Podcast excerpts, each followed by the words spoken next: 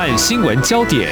焦点时事探索，两岸互动交流，请听中央广播电台新闻部制作的《两岸 ING》。这里是中央广播电台台湾之音，我是黄丽杰，欢迎收听两岸安居三十分钟，一起掌握两岸新闻实时焦点。我们知道，中国大陆从一九七八年改革开放致力经济发展，到现在已经是全球第二大经济体了。那么，在迈向中国国家主席习近平新时代中国特色社会主义进程当中，今年开始为期五年的第十四个五年工作规划也正在推动。不过，我们关注到。到最近呢，官方公布了一份法治政府建设实施纲要，二零二一到二零二五年哦，这涵盖的包括国家安全、科技创新、民族宗教、生物安全、反垄断、涉外法治等等这些立法，还有对金融服务跟教育培训业也会加强一些执法。我们以往外界会说中国是人治的社会，那么走向法治，可以说。现在进行式吧。那么在思维做法上，因应当前还有未来的发展，有哪些重点方向？还有所推动的目标，又会对产业造成哪些影响？我们在今天特别邀请台湾经济研究院两岸发展研究中心主任陈华生来观察探讨。非常欢迎陈主任，你好。主持人好。是。大家好。好，我们知道中共中央国务院在二号印发了《法治政府建设实施纲要》。我刚刚提到，二零二一到二零二五年有五年。呃，我们看了一些资料显示，这是接续《法治政府建设实施纲要》二零一五到二零二零年，就是前一个阶段的哦。所以在这个时间点来看哦，我们知道应该是习近平上任之后所推动的。这对中国大陆经济社会发展具有哪些意义呢？呃，是呃，法治政府建设实施纲要，正如主持人所提到啊，原来是二零一五年，他就在习近平执政之后呢，曾经提过一次。那么这次呢，是延续呃的一个呃新的实施纲要，是二零二一到二零二五，那么也是在中共明年二十大之前一个重要的文件哈。嗯。那呃，这个法治政府实施纲要呢，那主要是。考虑到啊，过去啊，从二零一五年之后啊，中共一直希望能够所谓的呃，以这个依法治国嘛，哈，然后建设一个法治政府。那显然他们也认为说，这样的一个法治的工作啊，需要持续的延伸。那特别是在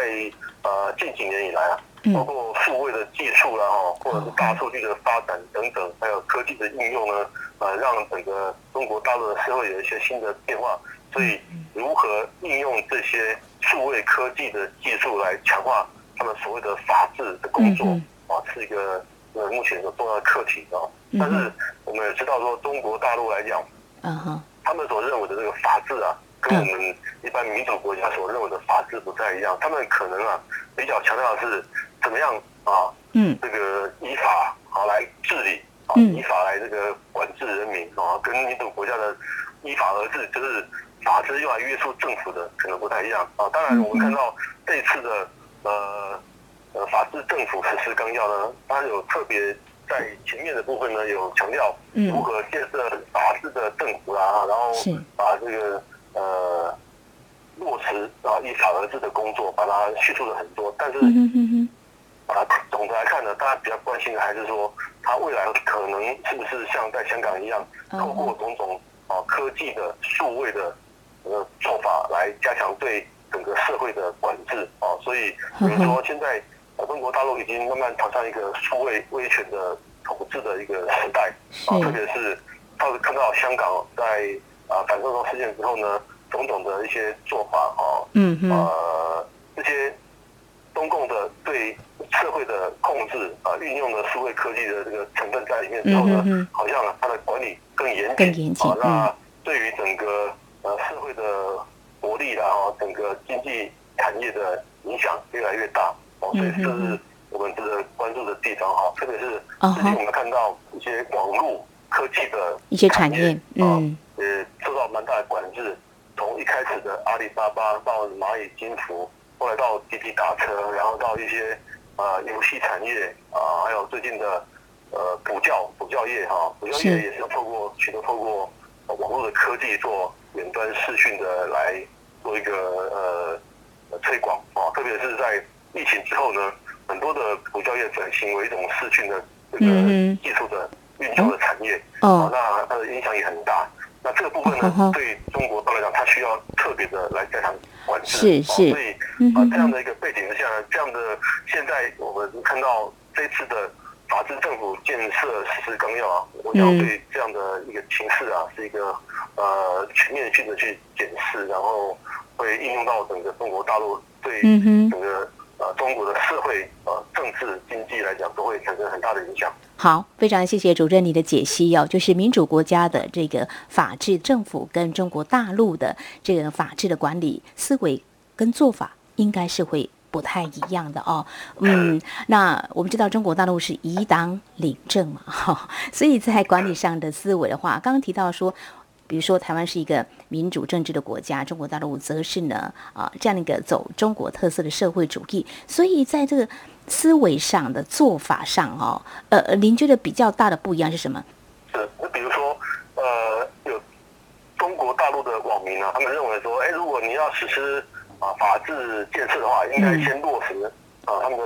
中共的宪法的第三十五条，他们说人民有言论的自由。有表达意见的自由，有示威游行的自由，有结社出版的自由哦。但事实上，这个在民主国家是很普遍的，而且是基本的。但是在中国，到这些都是被啊，可以说是被管制的啊。嗯。啊，特别是呃，在现代科技应用之后呢，不管是在网络上的言论啊，或者是出版啊，或者是媒体的这个言论，那么中国大陆很容易可以找出他们所要控制的啊这些。方向嘛，比如说通过文字的呃这个审查或文字的这种呃检视之后呢，透过网络可以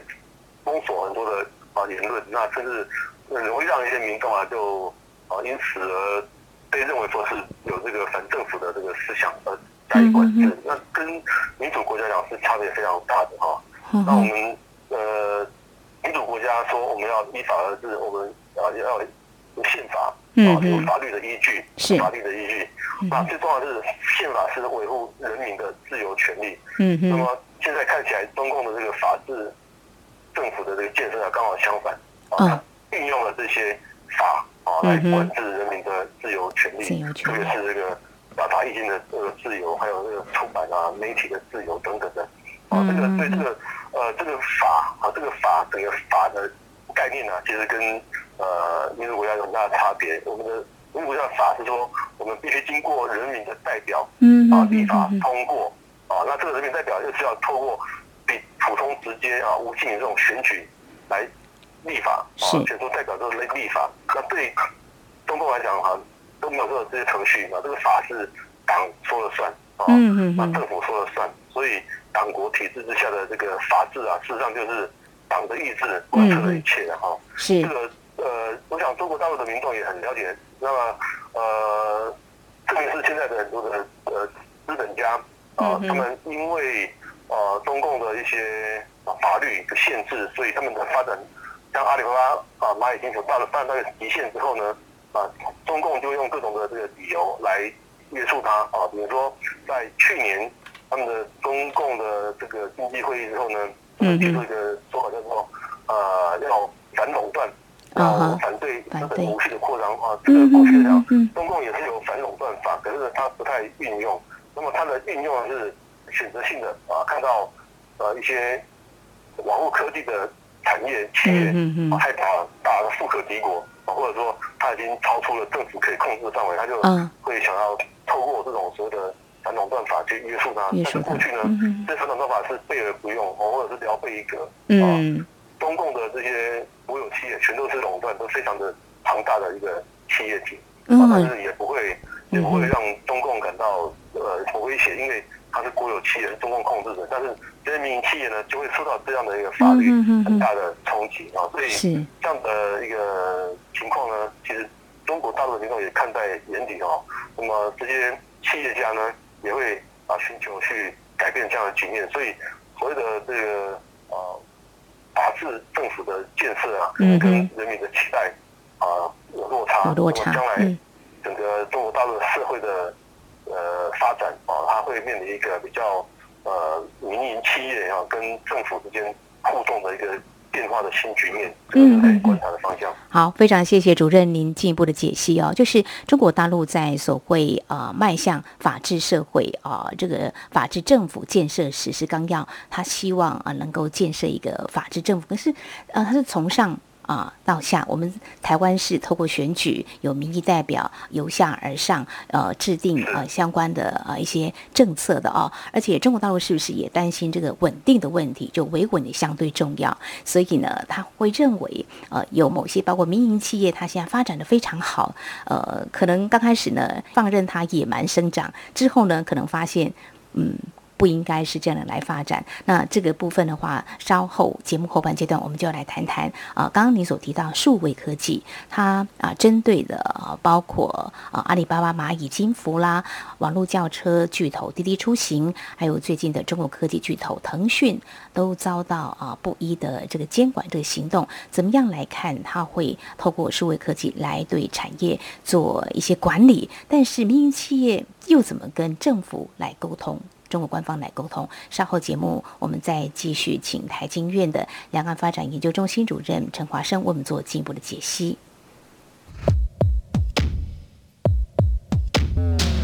今天的新闻就是明天的历史，探索两岸间的焦点时事，尽在《两岸 ING》节目。大家好，我是指挥中心副指挥官陈宗彦。孔明 -19 变种病毒于全球日益扩散，且传播力高，请入境旅客一定要配合裁剪及检疫措施。若您在入境前十四天内曾有重点高风险国家旅游史或在当地转机，请配合入住集中检疫所及专案裁剪。感谢第一线防疫人员，请大家一起配合，守护彼此的健康。有政府，请安心。以上广告由行政院与机关署提供。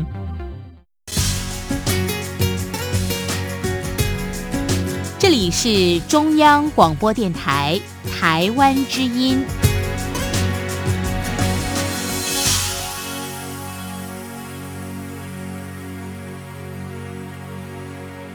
这里是中央广播电台，听众朋友继续收听的节目是《两岸安居》。我们节目持续访问台湾经济研究院两岸发展研究中心主任陈华生。刚才我们解析了中国大陆在最近呢印发了一个法治政府建设实施纲要，就是二零二一到二零二五年。那么这是接续之前前五年的一个法治政府建设实施纲要。总体听来好像是延续这个贯彻习近平。的法治思想，但中国大陆的这个法治政府的啊一个推进，跟台湾的民主政治啊在立法啊思维是大不同的哦。好，呃，日前所公布这份的实施纲要呢，为期有五年，有十个部分，三十五个要点。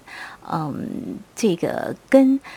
十四五规划会有一些相应的。规划吗？还有跟前五年的执法重点有没有差异跟新意？这个部分的话，不晓得主任您有什么样的观察呢？是呃，正如刚刚主持人提到啊，就是呃新的这次的呃法治政府建设实施纲要哈，它特别强调要地方政府要加强对社会的监控跟提高一些它对一些突发事件的影响的这个能力哈。嗯哼。所以呢，在跟“十四五”规划来互相呃对照来看的话呢，这次的“十四五”规划，他们特别强调要呃建立一个自主科技的研发的能量了哈，同时要建立这个在地化的供应链，那特别要强调对高科技产业的这个扶持跟发展啊。那在此同时呢，也呃我们可以看到，在未来的五年期间哈，就是“十四五”规划期间呢，呃，可能中国大陆它的民营企业。啊，它的科技产业会快速的发展啊，特别是在啊华南、深圳、广东、珠三角一带啊，他们的这个经济实力啊非常的强啊。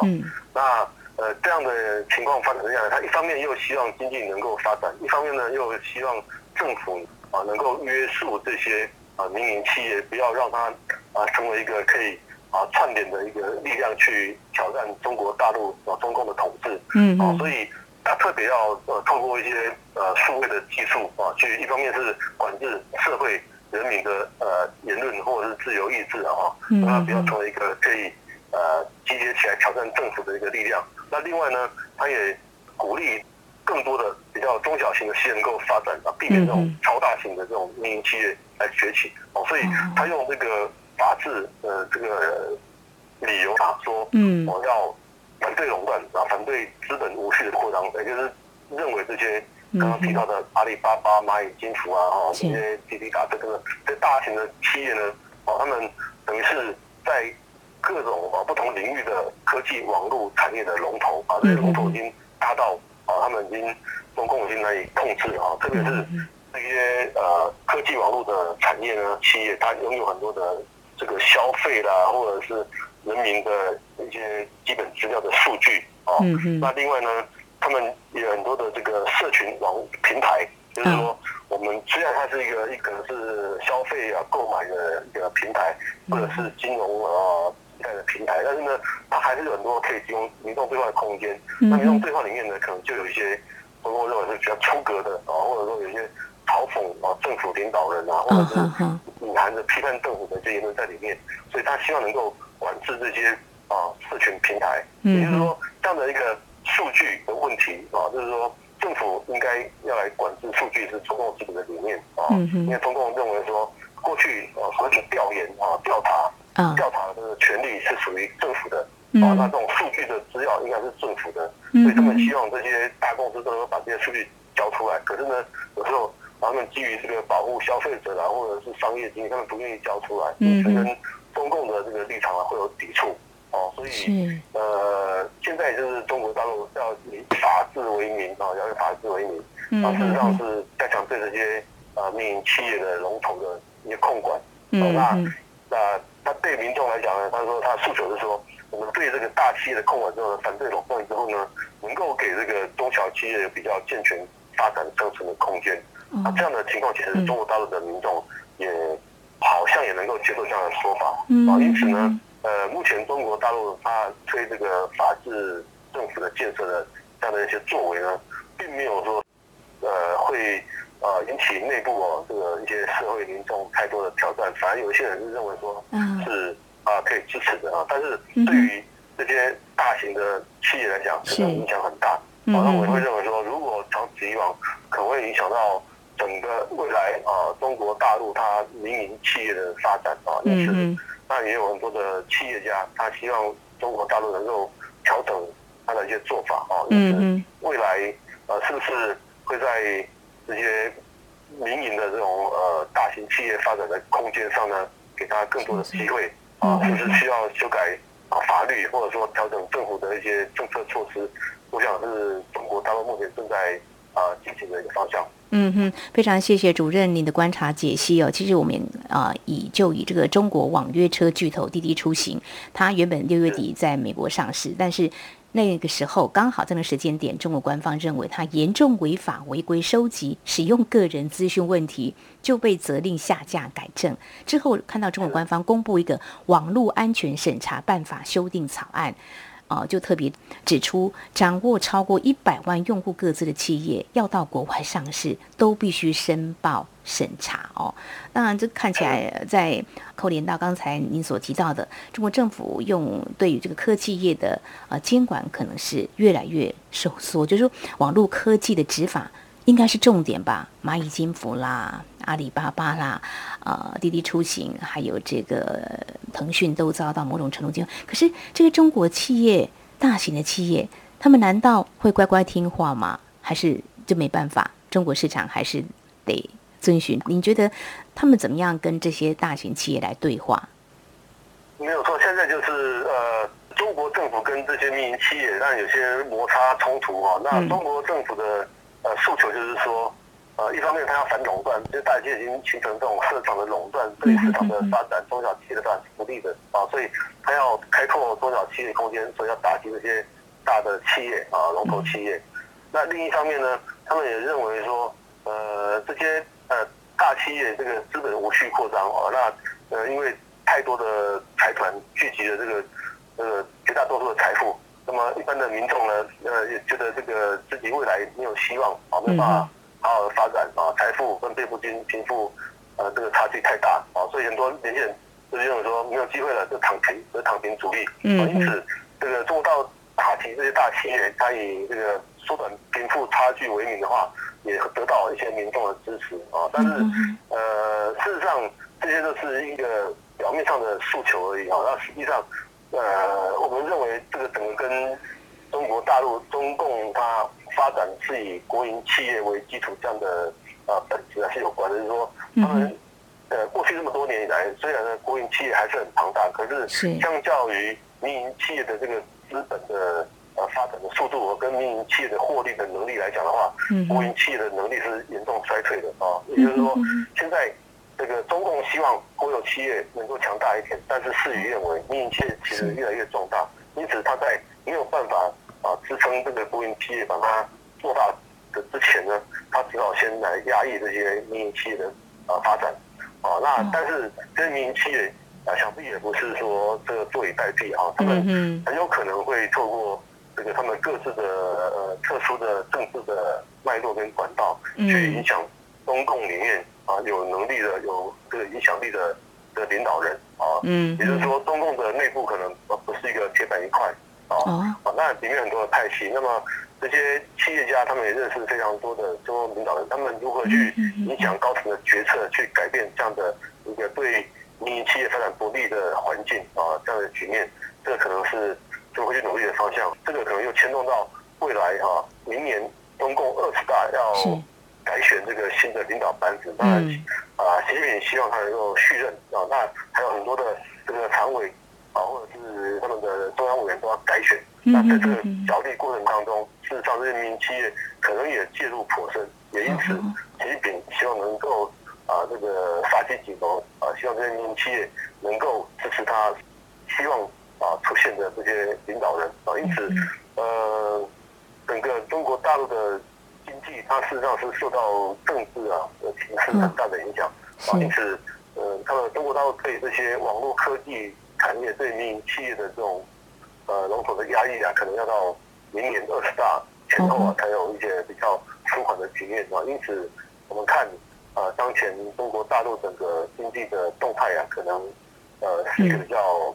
呈现一种混乱或者是震荡的一个局面，哎，嗯哼。这跟他们的政治的局势是有很大的关系的。是，这是关乎到明年二十大。事实上啊、说的更直白一点，就是说，呃，也关乎这个习近平是不是会延任嘛？哈，这个会有一些政治力的一个拉扯嘛？哦，所以这段期间会比较动荡。但是如果假设习近平延任的话，因为我们知道习近平延任之前，呃，在相关的宪法的修订呢，也好像拿掉了，就是说延任的一个限制，或许可能。有可能哈，那这样的情况之下，如果习近平继续严正的话，对于这个有关啊、大型的这个民营企业啊，还用数位科技来控管，这个呃力道应该是会加深，是吗？可以这样来推估。呃，也是有人认为他的力道可能会加深，但是也有可能就是说，他的目的就是要在他二十大之前能够维稳啊，能够让这些民营企业支持他啊，支持他续任啊，特别是在呃这些呃，比如说阿里巴巴，他们也开始介入一些媒体的经营的时候，他们不希望这些民营的媒体啊反对他的续任啊，但是一旦他明年续任成功的话，他也许也有可能啊会比较放宽对这些民营企业的管制啊，那也也要看呃未来一年啊一年多的时间，这个呃中共跟这些嗯。民营企业的龙头啊，他们怎样的互动啊，或者说呃中共它内部对自己的执政是不是更有信心嗯啊？我们最近近来他们加强对网络科技的管制，但也是他们担心啊社会动荡啊，然后媒体的言论没不利于中共的统治啊等等，就是说他们对自己的执政呢，其实信心是不太够的，只能透过这样的一个数位科技去加强对社会的管制或打击民营企业。哦，那啊如果习近平续任的话，啊他能够啊增强自己的这个执政信心，或许也可能会对目前这样一个一个严格管制的政策会采取比较宽松的做法。嗯啊，这是我的观察。好，所以呢，明年二十大呢是一个很重要的观察点，习近平是否啊严正哦？呃，那在这样的情况之下，呃，刚刚提到啊，中国大陆利用这个网络科技来监管这些大型的企业，呃，好像连一些补教业都有受到监管。刚刚你有提到，其实都跟数位资料是有相关的哦。那好像各行各业都开始受到了影响。如果在这段震荡期间，那包括我们的台商啊，或是外商。是不是可能观光的态度会比较好呢？对，呃，最近中共对呃网络科技产业啦，或者是一些呃补教业啊，或者是还他们听说对于游戏业哈，以及那数位的音乐等等的，都要加强管制哈。是。那这也使得呃。许多的这些企业的发展受到很大的影响啊，所以在不管在美国的股市啊，或者对中国大陆股市里面，都造成很大的震荡哦，造成股市的下跌，这些呃相关企业的股价也也往往下掉。好，那呃因为这政策啊是突然呃出来的啊，所以一时之间也让很多的呃投资家啊，国际投资家没有办法反应啊，所以蒙受很大的损失。那现在国际间会认为说。中共的政策经常是啊不按牌理出牌，或者说啊不依据这个市场这个法则来推出一些不合时宜的政策，因此呢会呃不当的影响到整个股市的发展跟啊市场的波动啊，哦所以呃很多的资本家啊或者是国际的投资家也确实考虑啊啊慢慢的在减少或退出中国大陆的这个投资啊，或者在美国呢也呃逐渐的退出。呃，中概股的那个投资的这个部分啊，这个对于整个金融市场啊，对于股市来讲是影响是很大的啊。那短期呢，中共要恢复投资的信心也不容易。你怎么看到整个呃它的经济来讲，目前的这个发展是有点呃阻碍。那同时在股市来讲呢，也出现往下走的这个局面，这个也是中共必须面临的困境。但是中国大陆中共执政来讲，它对于股市的关注啊，不是那么大。啊，他现在比较关心如何去啊加强对于他们这个呃基层的掌控，同时呢，对于这些呃民营企业这些资本家能够呃希望能够听中共的话，然后呃不要变成一个呃社会混乱的这个制造者啊，也就是说，对于他们这些网络科技的业者啊，他们所一些。啊，经营的这些啊数据啊，或者是它这个社群社群平台，它必须要能够听命于中共啊，这就是我现在最关注的部分啊。那可能也许短期内他认为说会有造成经济的震荡，但是他认为他是可以承受的啊。那对国际来讲的话，可能要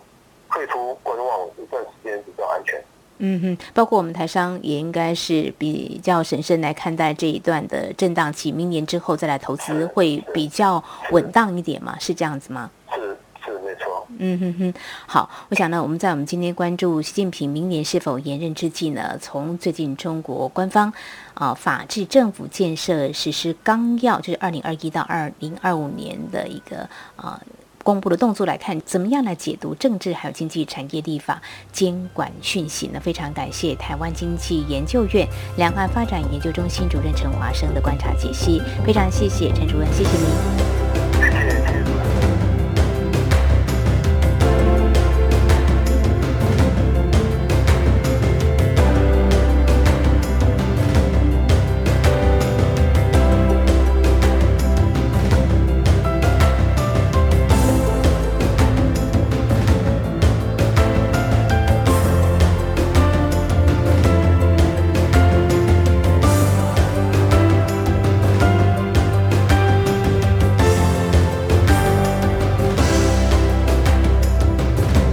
就是今天两岸安居节目，非常感谢听众朋友您的收听。如果听众朋友您对节目有任何宝贵意见，我们管道非常多，您可以来信传统信件，请您寄到台湾台北市北安路五十五号，写到两岸安居节目收就可以了，或者利用电子邮件信箱 i n g at r t i 点 o r g 点 t w。还有听众朋友，我们也非常欢迎您加入李安安居节目的粉丝团。你在脸书的搜寻栏位上打上“李安安居”来搜寻就可以了。祝福您，我们下次同时间空中再会。